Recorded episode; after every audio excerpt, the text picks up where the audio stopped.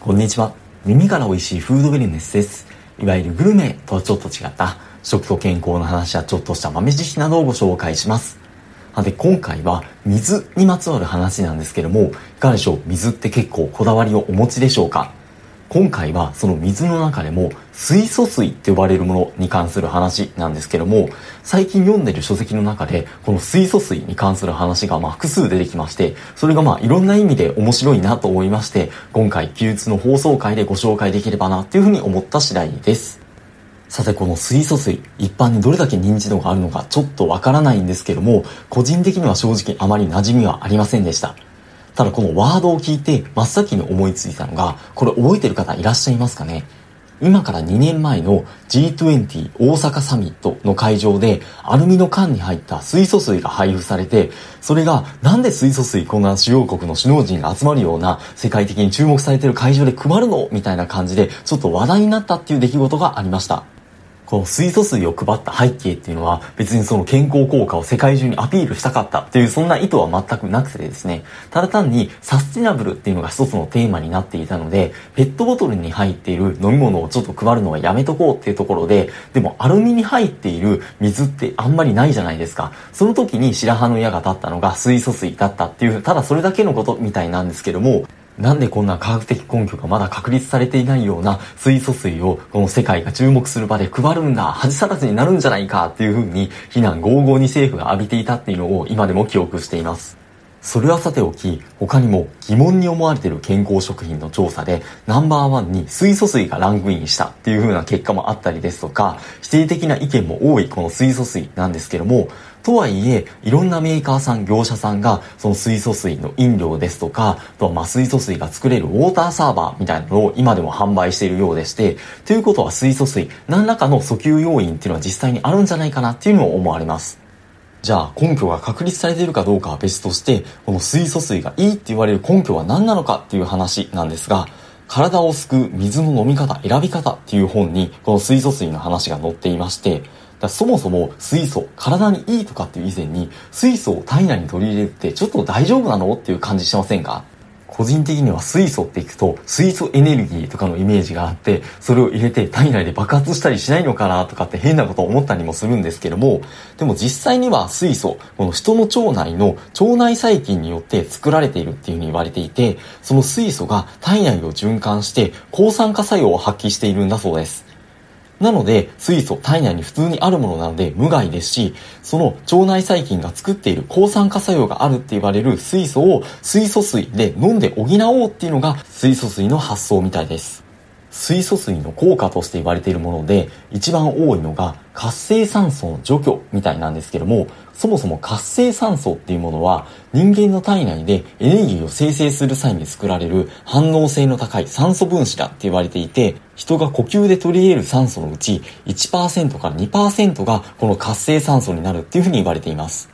人間の体にはこの活性酸素をうまく使う仕組みも備わっていて、例えば免疫系が体内に入ってきた異物を排除するときに、白血球がこの活性酸素を発生させて、ウイルスとか細菌から体を守ってくれるっていう風なメカニズムがあったりする一方で、活性酸素が引き起こす酸化によって細胞が傷つけられて、老化とか癌の原因になったりですとか、他にも LDL、悪玉コレステロールが血液中に過剰になると活性酸素によって酸化されて変性 LDL ってものに変わってこれが心臓病とか脳卒中にもつながってくるような動脈硬化の引き金にもなるっていうふうに言われていてやはり活性酸素なるべく減らした方がいいよねですとか逆に言うと抗酸化物質っていうのが注目される背景にもなっていたりします。そこでこの水素なんですけども、そもそも水素って酸素と結びついて H2O 水になるじゃないですか。でも水素は酸素だけではなくて、この活性酸素とも結びやすくて、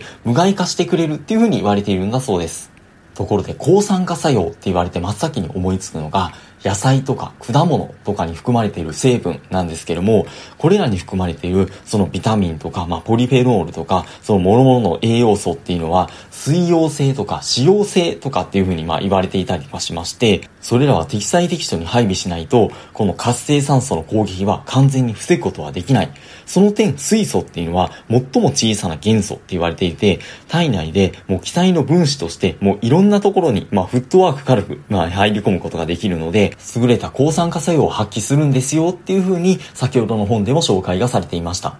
続いて違う本からの紹介なんですけども、親をボケさせないために今できる方法っていうなかなかキャッチーな名前の、まあ、認知症に関する話をしている本にもこの水素の話が紹介されていまして例えばその東邦大学と東京都老人研究所が行った研究でこの水素水っていうのがマウスの脳に蓄積していた活性酸素の量をその平均して27%減らすことができたっていう研究ですとか、日本医科大学の研究でストレスを加えたマスマウスに水素水を与えると、マウスの記憶力の低下が半減した。記憶力を司る脳の会話の変性細胞が減っていたっていう風な研究結果が紹介されています。なんだかここまで言われてしまうと、じゃあ水素水飲んだら効果あるんじゃないのっていう感じがだんだんしてきたかもしれないんですけども、でもこの水素水、実は結構デリケートだっていう風に言われていまして、この本の中でも紹介があるんですけども、水素って水の中でなかなか安定しない、すぐに抜けやすいっていうふうに言われていまして、ペットボトルとかの容器に入れて販売されている水素水は、その蓋を開けた途端に水素がすぐに抜けてしまったりですとか、保存期間が長くなると水素の量っていうのもだんだん減ってしまうっていうふうに言われています。現に国民生活センターが消費者からの問い合わせに基づいて市販の水素水を調査した結果によると8銘柄を対象に開封後に蓋を一旦開けて閉めてから放置した場合に水素の濃度が5時間後には30%から60%程度にそして24時間後には10%程度にまで低下していたっていう風な結果になっていましてそもそも水素水は公的な定義はなくて、溶け込んでいる水素の濃度も商品によってまちまちで、その水素水のパッケージに表示されている、その出荷時とか充填時のこの水素の濃度っていうのが、実際に飲む時の水素の濃度は限らないっていう風な発表もされています。さらにこの時国民生活センターは、じゃあ事業者の側は、この水素水によって期待できる効果をどんな風に捉えているのかっていうのをアンケート調査を行っているんですけども、その時に一番多かった回答、17社数11社が答えた回答っていうのが、水分補給だったんだそうです。なんともずっこけてしまいそうな結果なんですけども、まあ、そりゃそうっちゃそりゃそうですよね。まあ、水素水、水素がどれだけ含まれていようがいまいが、結果的に水分を取る量が増えるんだったら、それが健康につながるかもしれないですし、まあ、相対的に例えば砂糖、砂糖入りの飲料を飲む量が減るとかって意味でも、まあ、健康効果っていうのは、まあ、間接的に期待はできるかもしれないですよね。ただそれが水素水じゃないといけないかって言われると、まあ、うんっていうところでして、ちなみに公的機関絡みで言うと、ちょうど2021年の3月末に消費者庁が水素水のサーバーとか生成費の販売とかレンタルを行っている4社に対して、景品表示法違反として措置命令を行いましたっていうのを公表していました。これによると4社はウェブサイト上で水素水によって老化防止とか癌の予防とか炎症アレルギーの抑制とか脂質代謝の改善が得られるかのような表示をしていたんですけどもその裏付けとなるような資料の提示を消費者庁が求めたところ提出はしたらしいんですけどもその資料に合理的な根拠が認められなかったので景品表示法における有料5人に該当すると判断したとのことでした。逆に言うと水素水の飲みすぎで健康被害みたいな話は基本ないみたいなんですけれども、ただ広告表示とかを見て水素水に過大な期待を抱くっていうのはちょっと慎重になった方が良さそうみたいです。ところで同じく公的機関の国立健康栄養研究所の所在情報データベースっていうところにも水素水の話が載っていまして、これのちょっと一部抜粋をしますと、さっき出てきた話に近いんですけども、水素分子とか水素ガスっていうのは腸内細菌によって体内でも生成されていて、その酸性量は食物繊維などの摂取によって高まるとの報告があるっていう風な記載がありました。実は先ほど出てきた本の中でもデリケートな水素水よりも腸内細菌の餌になるような食物繊維とりわけ水溶性の食物繊維特にまあ海藻類とか芋類とか特に納豆とかオクラとかモロヘイヤとか山芋とかネバネバ食品に多く含まれているので特に高齢になったご自身の親にもネバネバ食品を積極的に食べてもらいましょうっていうような話が載っていました。